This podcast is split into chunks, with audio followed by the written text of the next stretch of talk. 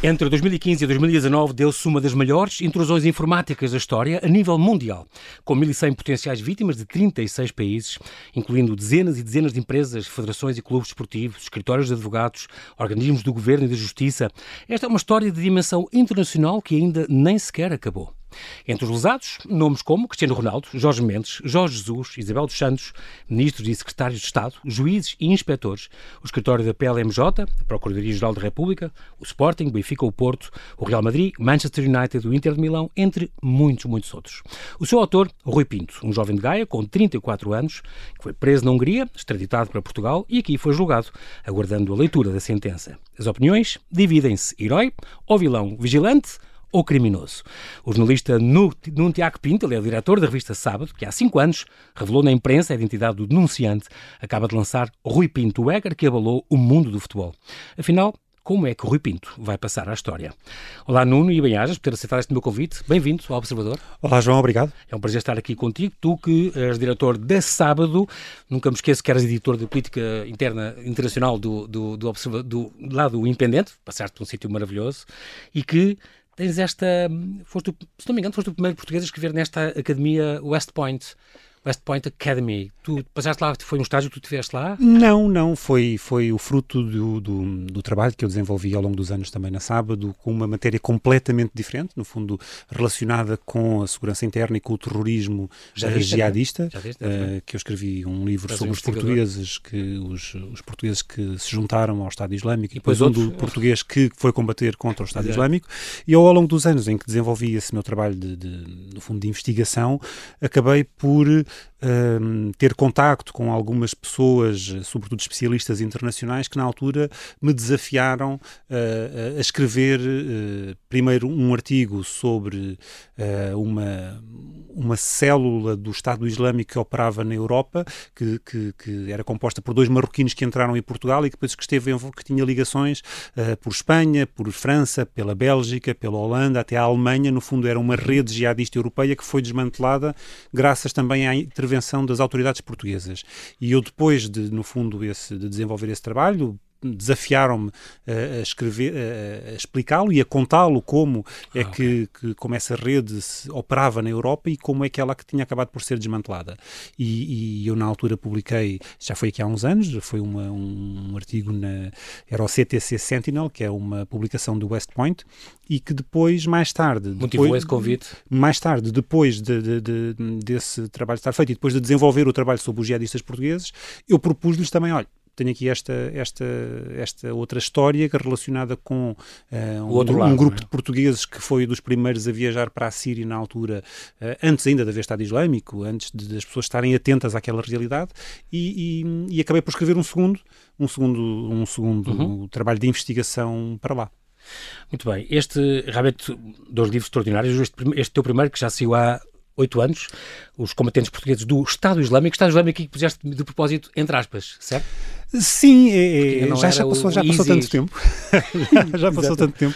Passa, passa, passa depressa. Sim, porque que, quer dizer, o Estado Islâmico, as pessoas muitas vezes acabavam por, por falar em, em ISIS e. Uhum ISIL, havia vários nomes, Daesh, na verdade, Daesh, e portanto, e o Daesh, no, na verdade, é apenas um acrónimo, é, é a tradução, a transliteração uhum. para um acrónimo de, do Daula Islamia fi Iraq wa al-Sham, portanto, que é em árabe, no fundo, uh, e isso significa apenas o Estado Islâmico do Iraque e da Síria, que eles, okay. uh, para eles, uh, definiam-se a si próprios como o Estado Islâmico, que era a Daula a certa altura, e portanto é uma forma também de, de abreviar abreviada, no fundo, de, para que as pessoas percebessem realmente o que é que estava ali em causa. Investigaste aqui então a vida do, do Nero, do Celso, do Edgar, do, do Fábio, do Sandro, estes portugueses eles, que moravam em Londres. Sim. O que é que levou esta gente, o que é que os levava, no fundo, a ser, como é que foram recrutados, que, porque é que se converteram ao Islão, qual era o papel na estrutura, foi isto que analisaste neste, neste livro. No ano seguinte, então, Heróis contra o Terror. Então contaste a história do Mário Nunes, o tal português que foi combater o, o Estado, o Estado Islâmico, com o prefácio do Rui Cardoso Martins, um, e também a mesma questão, tu ficaste um especialista nesta investigação da. da...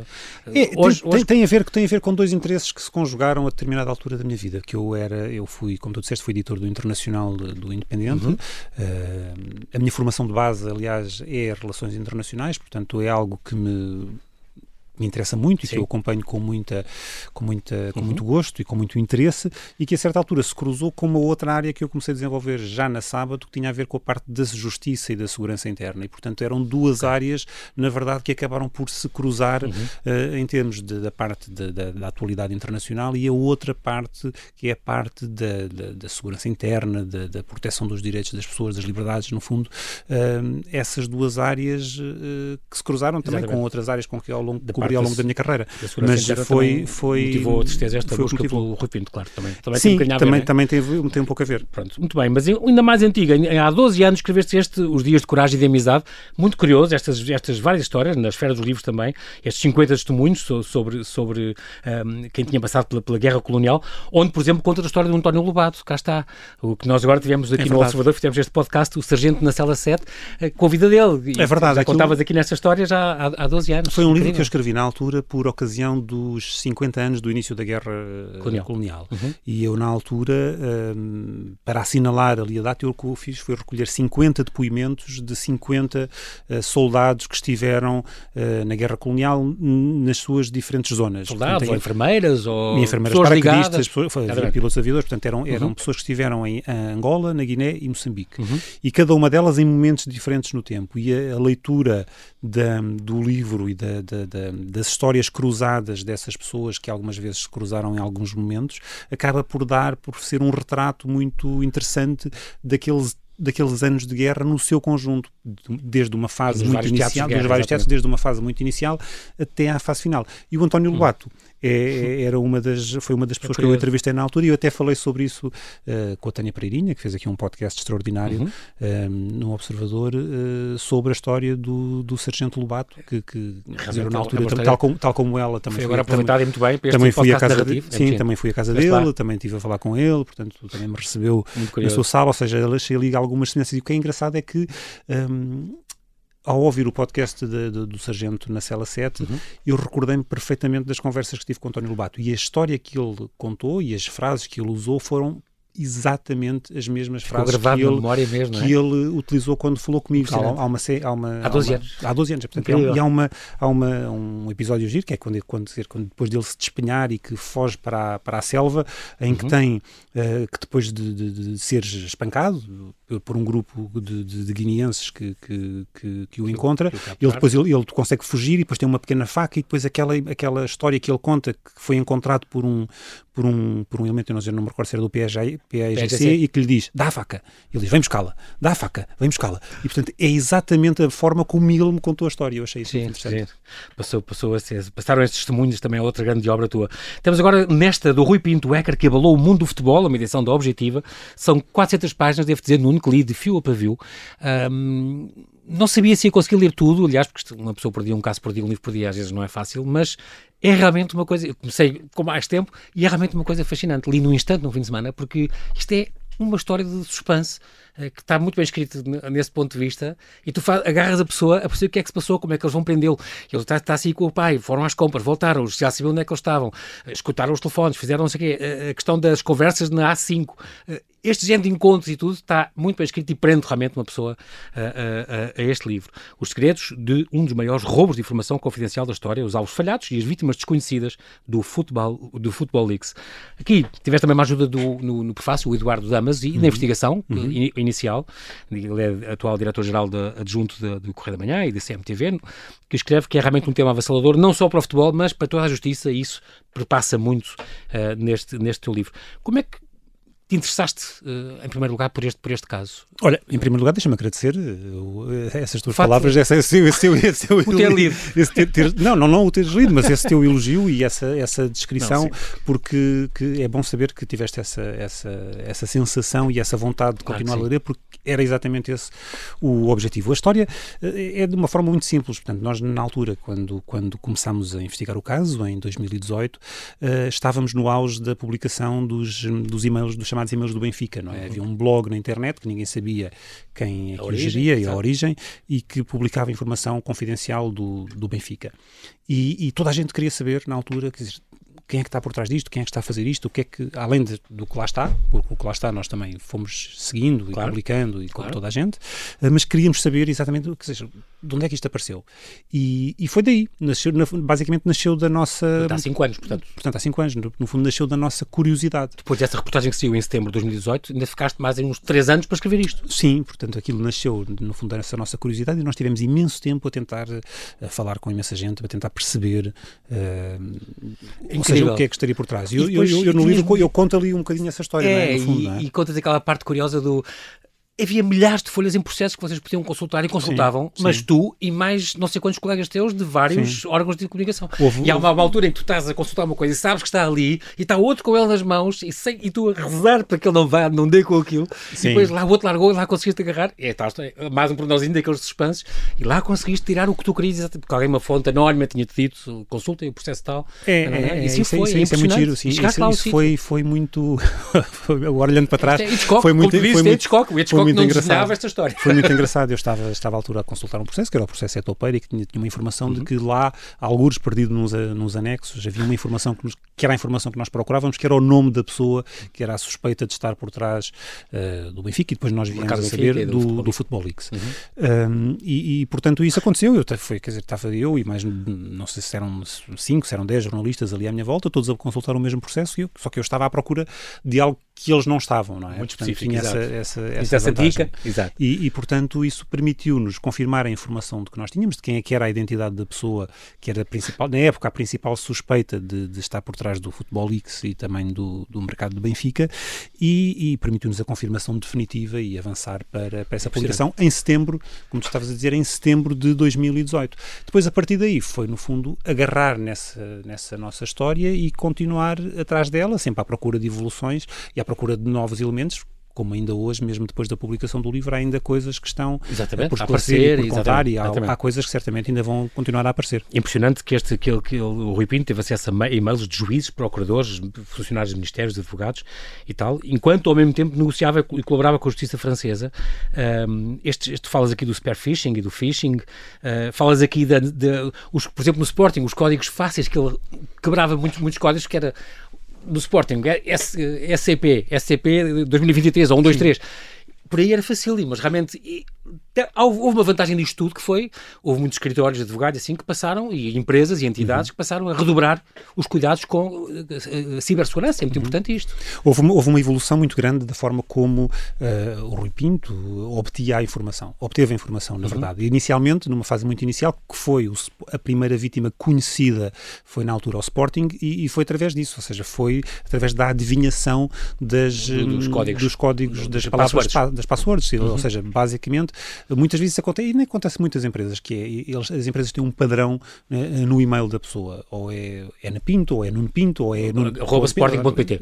Exatamente, não é? E, portanto, e depois, normalmente, os departamentos informáticos, o que é que eles faziam? Davam umas passwords que eram supostamente transitórias, que era o nome da pessoa é SCP, ou SCP-12345. Ah, sim.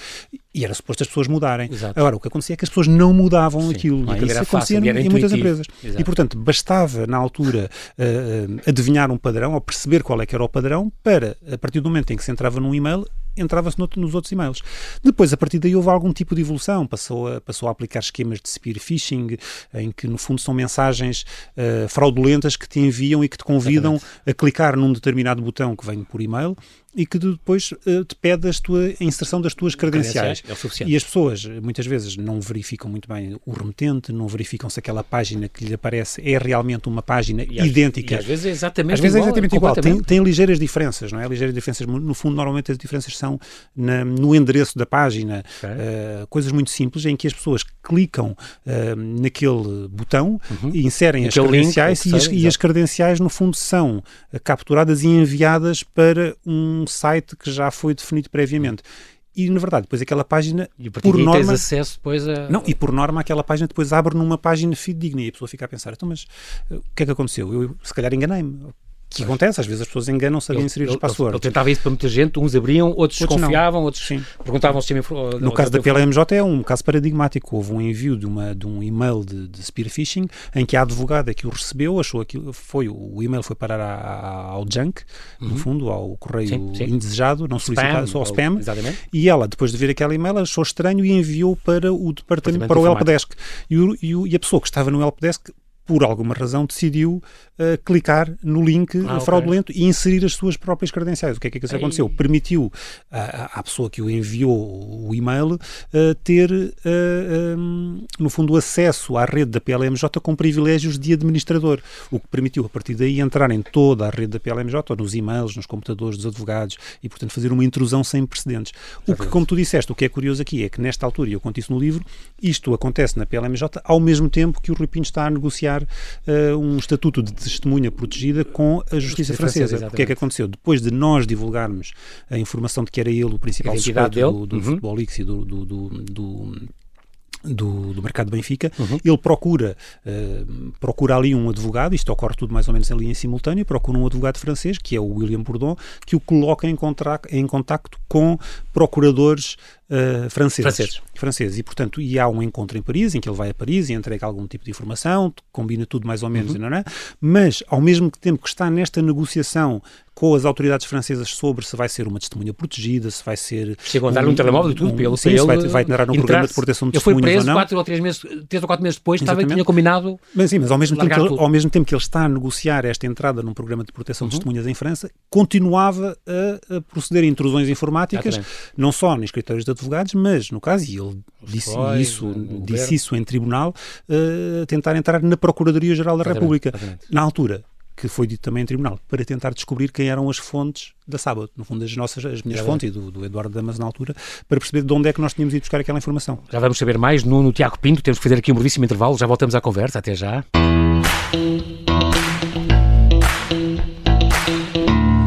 Estamos a conversar com o Nuno Tiago Pinto, ele é o diretor da revista Sábado e autor do mais recente e completo livro sobre o jovem criador de Futebol Leaks e do Luanda Leaks, Rui Pinto, o hacker que abalou o mundo do futebol. É o que se lê na capa desta edição da Objetiva. Muito bem, estamos a falar agora deste, deste livro, deste rapaz, deste miúdo, na altura era um miúdo, tinha 20 e, e, e poucos anos, quando, quando tudo isto começou, e que teve acesso, como eu disse no princípio, a mil e tal eh, potenciais vítimas de 36 países, essas equipas todas incríveis do Paris Saint-Germain, o Manchester City, o Sporting, Benfica, o AC Milan, o Juventus, onde ele, onde ele entrou, a Liga Espanhola, a Federação Inglesa, um, uma igreja até, organismo do Estado, Uh, acho curioso que tu, uh, quando uh, copias e, e, e, transcreves os documentos, depois sempre, quando há erros portugueses e há uma série de erros portugueses, tu pões SIC, exatamente assim, o clown, que era o cloud e este género de coisas. Pronto, eu achei, eu achei impecável. Como, como eu disse, o, o livro lê-se de fio para viu muito, muito, muito bem.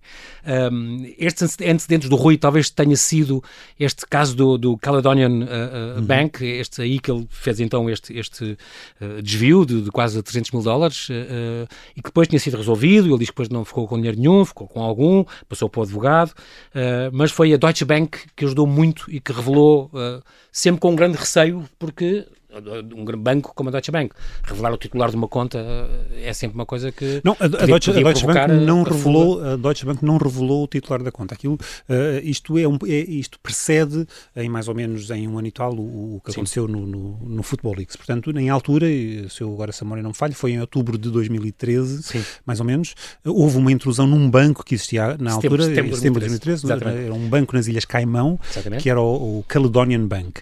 Uhum. Uh, e, e e esse banco, na altura, eh, sem ninguém tenha percebido na altura como, um, eh, houve o Rui Pinto entrou nas, nas eh, através das lá está através das uhum, passwords uhum. Uh, e do usernames e das passwords de duas dois titulares de, de duas contas entrou uhum.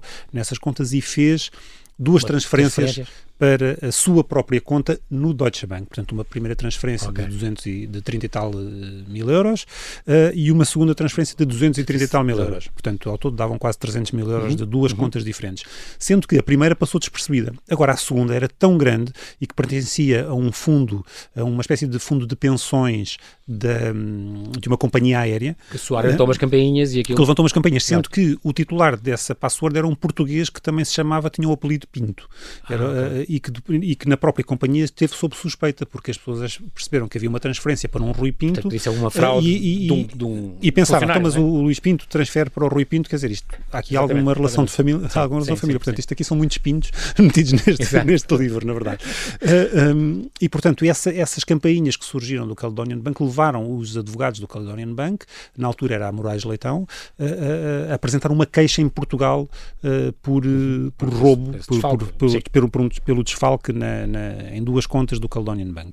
Na altura, o Rui Pinto devolveu os 230, pois a, a quantia maior, nada, disse que não, isso eu não reconheço essa transferência e devolveu.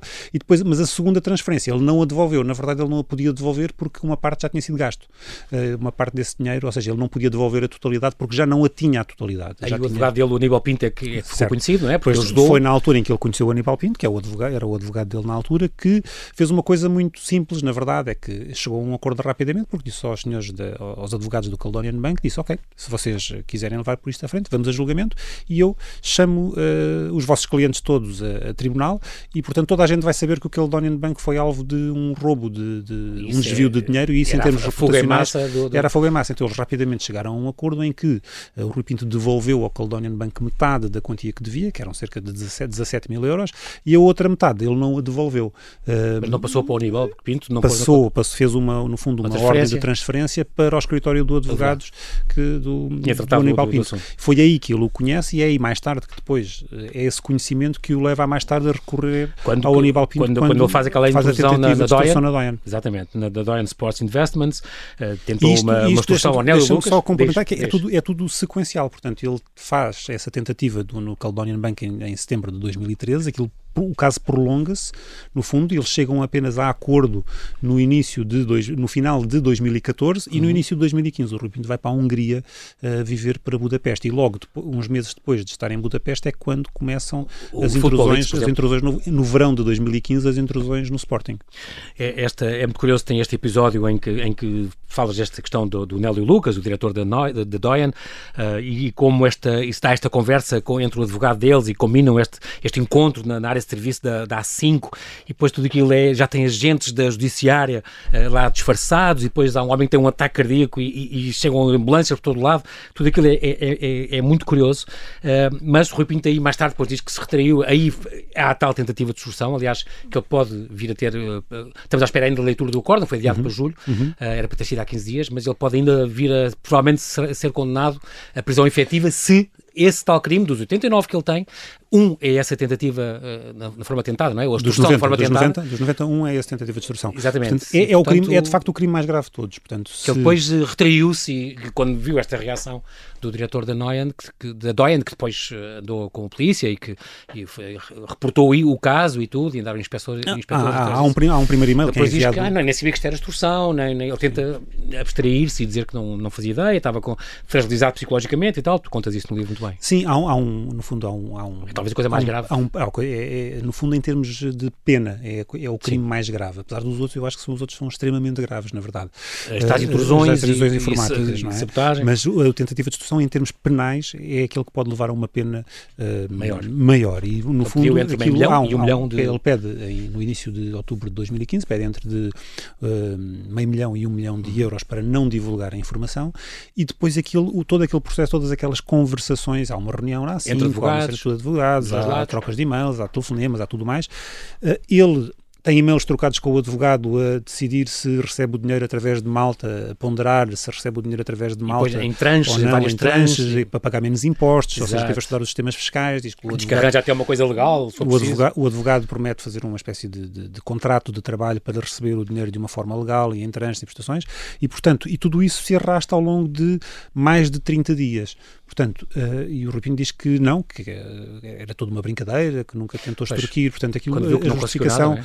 justificação não parece muito não lógica, não parece muito convincente. E não convenceu as, as procuradoras, né? nem os juízes. Hum, vamos, vamos agora vamos, vamos perceber Sim. isso quando for definitivamente, quando for a leitura, a leitura da sentença. E, portanto, uh, há essa, todo esse período de 30 e tal dias, ou seja, quando alguém desiste tem que haver uma desistência espontânea e genuína.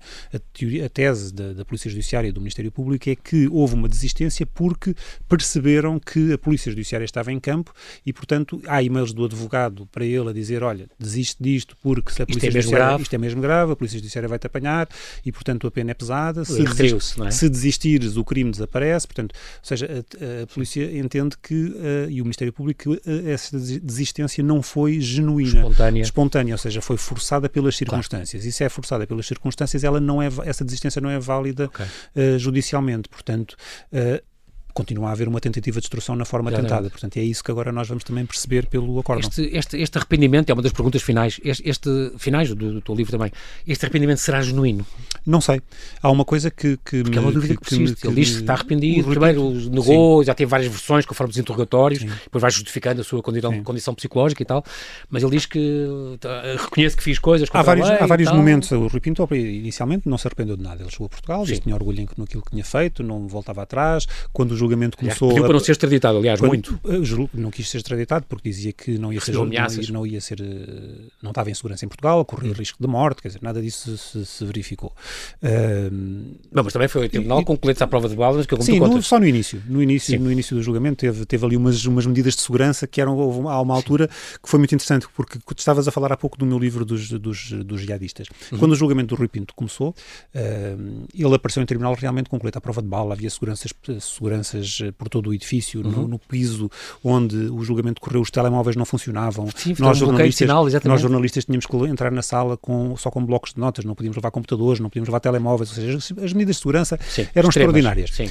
Ao lado, na mesma altura, estava a decorrer um julgamento sobre terrorismo de, pessoas, de dois portugueses que tinham pertencido ao Estado Islâmico e estavam a ser julgados por terrorismo e as medidas de segurança Zero. eram zero. É? Na verdade, portanto, a circunstância, sim, a pessoa, eh, um, um, do- uma das pessoas, um dos eh, arguídos na altura que estava a ser julgado e que acabou por ser condenado por, por eh, apoio à, organização terrorista, Uhum. eu lembro-me de estar a entrar no edifício com ele ao lado e uma colega minha Partilhar estava- elevador? uma colega minha estava muito, muito exaltada porque não conseguia entrar na sala, não a queriam deixar porque não havia lotação, e ele era a pessoa que era suspeita de terrorismo a dizer: Minha senhora, tenha calma, isto vai-se tudo resolver. Portanto, foi muito. foi, foi muito. muito Sim, foi sim, engraçado sim, agora, olhando, olhando para Mas trás. com ele Mas, foi. portanto, a comparação mas tinha 17 medidas. páginas com, com ameaças de morte que ele passou tinha, e-mails. e tinha, e, E, e tinha, uma é? até era um, um, um suposto polícia, alegado polícia, porque atrás tinha coisas do sindicato dos polícias a dizer eu vou-te matar. O futebol é uma coisa que, que, isto, atrai, aquilo. atrai muito, muito fanatismo, claro, é? Portanto, e- depois, na altura de nós eh, divulgarmos eh, as suspeitas que recaiam sobre ele, houve, ele recebeu de facto, e, e essas mensagens foram Uhum. impressas e foram juntas, eh, entregues ao Ministério Público, de ameaças que sofreu por parte de eh, dezenas eh, e dezenas Sim. de adeptos Claro. benfiquistas, um deles que identificava-se na sua página de Facebook como agente da, da Polícia de Segurança Pública. Portanto, isso, essas medidas de segurança foram muito, muito interessantes. Mas voltando aqui um bocadinho atrás ao que estávamos a dizer, as versões dele foram variando, na verdade. Do é? arrependimento. Quando, do arrependimento. Ele, quando o julgamento começou, disse, leu apenas uma declaração onde disse que não estava nada arrependido, voltaria a fazer tudo o que fez eh, eh, e, portanto, eh, mostrou-se assim muito, muito convicto. E, e depois. Só motivava pa- por causa de ver o- o- os podres do negócio e porque, porque adorava o futebol, era É. fanático. É E depois fanático permaneceu em silêncio durante todo o julgamento, Uhum. até que depois, já na fase final, quando, eh, quando decidiu falar, disse, eh, mostrou-se muito arrependido. Mas o- foi um arrependimento eh, justificado, não pelo, pela, pela, para ouvir as declarações dele em tribunal, parece que o, o arrependimento não foi justificado eh, por um arrependimento verdadeiro. Ou Também seja, não foi espontâneo, digamos. Não é ser espontâneo, ele diz que está sido o Francisco Teixeira da Mota, o advogado, a aconselhar ou não? Diz que está arrependido porque a sua vida está virada ao contrário. Sim. Ou seja, não é um arrependimento, eu fiz isto porque isto é errado, eu fiz um arrependimento porque a minha vida está virada ao Exatamente, contrário. exatamente. E houve uma coisa que me surpreendeu bastante, que foi não o ter ouvido a pedir desculpa. Ou seja, Pois, não ouvi um, um desculpa, um pedido de desculpa Oficial, por aquilo que fez. Não, ao dirigir-se agora. dirigir ao tribunal, A dizer, quem "Olha, ele peço usou." desculpa àquilo que, que, que ele fez. Ele Ilusou muita gente. disse que muita houve, gente. houve coisas que não deviam ter sido feitas, que não foi ele que as fez, que foram outros que o fizeram. Hum, Ainda hoje mantém, mas, por exemplo, que o eh, Futebol Leaks não era ele, não, o mercado- era só não é- ele. ele a versão, o Rupino diz que a versão dele é Mas, que de o Futebol não Leaks era um nenhum. grupo, era ele e mais pessoas. Sim. E que o mercado do Benfica não foi ele, foi um amigo que, que, Mas- que trabalhava com ele. Mas de facto, quando ele foi preso, acabou. Acabou. E essa é uma grande questão. Não há nenhum indício que haja outra pessoa. E os juízes perguntaram em tribunal, mas, bastava ter havido qualquer outra publicação para uh, nós não Era um alibi, a ter esta discussão ou perguntar-lhe se você E estava houve. sozinho ou não. Não houve nada. E além disso, nas perícias que foram feitas pela Polícia Judiciária, não há trocas de e-mails, não há trocas de mensagens, não há metadados diferentes de, de diferentes sítios, ou seja, ele diz que não estava sozinho, mas não há nada que o comprove exatamente, para além da exatamente. palavra dele. Há outras dúvidas que tu tens também muito. Uh, como é, de que é que ele vivia? Ele diz que ele trabalhou num bar, a Ovelha Negra, por sinal, chamava-se assim o bar, em Budapeste, uh, e que tinha uns negócios de antiguidades e livros antigos, não sei o quê. Como é que ele pagava as contas? Como é que tu, agiu sozinho? Ele tinha algum financiamento? E é uma coisa que também não se consegue provar. Ele não tinha contas bancárias e viveu lá. Essa é uma das grandes anos. é uma das grandes questões que, que me parece que estão por responder, porque ele foi viver para no fundo em 2015 para Budapeste e viveu lá até ser preso no início de 2019. 2019. Uhum. Uh, e nessa altura, portanto, a Polícia Judiciária, quando estava à procura dele, pediu várias informações às autoridades húngaras. Na verdade, perguntou se ele tinha algum registro de morada, não tinha. Perguntaram se ele tinha contas bancárias, não havia registro de contas bancárias em, dele em Budapeste. Mas, na verdade, ele levava uma vida em que tinha um apartamento, vários, na verdade, mudou de, mudou de apartamento, Sim. mas tinha apartamentos. Até negou, às vezes chegou a negar uh, que nunca tinha morado não sei onde e afinal Exatamente, portanto, fez viagens porque via-se pelo concertos, Facebook, e há concertos de festivais de música eletrónica, tinha que comprar, tinha os materiais, não é? os computadores, os Macintosh, os, o, a Macintosh não, os Apple, os MacBooks, um, tinha os discos rígidos, ou seja, uma série de discos, a comida, não é? O dia a dia, claro, claro. a namorada, tudo mais, ou seja, havia uma série de despesas fixas que tinham que ser suportadas em que a única atividade provou... que ele diz que, que, tinha era a venda de antiguidades online, pela internet, sim. no fundo, no fundo através do eBay. Sim. Agora, os técnicos de reinserção social que o ouviram uh, uh, não encontraram, ou seja, ele não forneceu qualquer Também tipo não de indícios. Portanto, quando nós temos uma conta no, no, eBay, nós podemos dizer, olha, a conta está registada, eu vendi estas coisas por este preço, por estes valores, Exatamente. isto permitia-me sobreviver. Uh, não há não é registro disso. Portanto, é uma dúvida que, é uma dúvida que persiste. Ou seja, se, se que, de que forma, não é? De que forma é que ele subsistiu ao longo do, dos anos em Budapeste? Não é que o Rupin tivesse uma vida luxuosa, que não tinha. Era até bastante frugal. Era bastante alguns, frugal no, no bairro onde vivia, no apartamento, não havia, não havia exibição de roupas, de bens, de, quer dizer, não havia nada disso. Mas existem uma série de, de, de despesas fixas que as uhum. pessoas uhum. normais têm que suportar uh, claro, para conseguirem claro. manter um determinado nível que é que, de vida. Nuno, o que é que lhe vai acontecer depois deste julgamento? Não sei. Ou tudo depende é uma grande, é uma grande discussão, porque uh, isso também é, é, algo que também é, é, é, fascinante neste caso, não é? Porque nós temos o Rupino como tudo por, isto, por um lado, a personalidade deste homem, por um lado que está a ser julgado por crimes graves, não é? De, de intrusões informáticas, dizer, qualquer pessoa acho que consegue de, perceber isso, de não é? Privacidade. Nós pensamos às vezes, ok, foi os poderosos que foram vítimas. Não foram, não há pessoas que, há pessoas que hoje ainda hoje não sabem que foram vítimas e que se, potencialmente semelhante podem ter entrado nos e-mails e conseguem, hoje, hoje em dia, através do nosso e-mail, nós conseguimos saber tudo, não é? Nós temos as consultas Exato. médicas, temos os empréstimos do banco, temos as fotografias pessoais, temos uma série de coisas, terabytes, de, informação. dados eh, que, que, estão ainda a abrir e a ser analisados e Exatamente, lá o que e, é que portanto, lá está, por um é? lado temos... Há muito mais casos que podem aparecer. Há muitos casos que podem... Já, aliás, há outros que já apareceram. Ele, por um lado, está a ser julgado neste processo, ao mesmo tempo que está num programa de proteção de testemunhas em Portugal, no fundo, tem numa... Está no departamento da Judiciária, portanto, isso está a colaborar com a Judiciária, nós não sabemos ainda hoje em que, está a colaborar, no fundo, na análise de informação. Não, ele já desencriptou os discos que lhe foram apreendidos, mas no fundo está, eu acho. Ah, okay aparentemente estará a servir uma espécie de guia daquele mapa, uma espécie de mapa do tesouro para perceber o que é que lá está. Isso é uma outra questão complexa, porque o que lá está são documentos e caixas de correio eletrónico que foram uh, roubadas, no fundo foram obtidas de forma Sim. ilegal, portanto não pode ser utilizado como prova Apenas pela polícia. como informação, não é? Como a polícia pode olhar para ela e pode ver o que é que está aqui e depois a partir daqui eventualmente desenvolver investigações, mas isso depois levanta outras questões, que é se isso se souber ou se houver suspeitas de que a informação em novos processos partiu dali, vai levar certamente os advogados de defesa de de, de eventuais uh, arguídos a, a, a, contestar as investigações. Até é? porque isto não pode ser usado em, em, tribunal. Não pode ser usado em e tribunal. E uma das provas foi, por exemplo, e, este caso que ele perseguiu o, o, o Cristiano Ronaldo e, e, com esta coisa da Maiorga, da, da, da rapariga americana que, que alegou uhum. que, que, ele tinha, que, ele, que ele tinha violado, e depois ele contactou com, com, com onde tinham vindo uh, esse é um caso esse é um caso que eu conto, conto ao detalhe uhum. no livro acho que, que, ainda não tinha sido contado com esse conta no detalhe e é paradigmático disso que estás a dizer que é há uma acusação uh, a certa altura uh, aliás tinha havido um acordo entre a Catherine Mayorga e o Cristiano Ronaldo para aquilo X, ouvi falar e depois a partir do momento em que a Catherine Mayorga arranja um novo advogado que o novo advogado o que é que ele vai tentar fazer? Ele vai contactar primeiro a revista Der Spiegel, a revista alemã que divulgou a história uh, com base no Futebol Leaks, com, base, no, com base, base nos documentos do Futebol e os jornalistas não, muito bem não, não lhe dão informação. Então o que é que o advogado faz? Ele envia um e-mail ao autor do Futebol Leaks, e o autor do Futebol Leaks, que na altura é o Repino, o que é que ele faz é responde ao advogado com Dá-lhe documentos. Dear Leslie, PDFs. aqui é o que eu tenho, toda a informação sobre o caso, espero que seja útil. E, portanto, ele agarra, o advogado americano agarra nessa informação e mostra à Catherine Mayorga. E a Catherine Mayorga, depois de ler a informação, apresentou Constrói- uma queixa e constrói uma... uma Atenção, isto foi fundo, sete um anos caso. depois, de- Sete anos desse- depois. dessa suposta alegada violação. Portanto, coisa, coisa tinha ficado em silêncio já, o- a coisa arrumada entre advogados e, e o Cristiano e tudo, ficou tudo em, em banho-maria, digamos assim. Sete anos depois, ela, com base nisso, ela constrói uma e por isso é que não, E não isso- vingou e no isso tribunal. é o que leva o tribunal, a, que, eh, no fundo, a matar o caso. É a juíza eh, entendeu que o facto de ela ter tido acesso à documentação confidencial entre advogados, em que descrevia Claro, procedimentos, claro. conversa e tudo mais, que nunca devia ter tido, não é? Ou seja, contaminou-lhe, no fundo, a sua memória e o seu testemunho. Claro. Ou seja, o seu testemunho deixa de ser apenas genuíno e Exatamente. sincero com A base tal- naquilo que a tal questão aconteceu. do arrependimento que falámos há bocado. Não Passa é? a ser influenciado por aquilo que ela viu e que constrói na sua cabeça. Portanto, ela e a juíza critica o advogado fortemente, diz que ele ultrapassou todos os limites éticos e legais e impediu que a Catherine Mayorga tivesse a possibilidade de hum, apresentar uma queixa com resultados Exatamente. uh, E isso plausíveis. arquivou, arquivou e, e acabou por arquivar o caso, no fundo, com base nesta teoria da árvore envenenada, ou seja, que este fruto proibido não pode ser utilizado Exatamente. depois mais à frente. E até fez uma uh, reprimenda no ao, ao, ao- advogado e o advogado e o Cristiano Ronaldo até lhe pediu uma indenização e ela É disse, verdade. mas também não lhe damos tudo porque você devia ter, devia ter denunciado isto há mais tempo.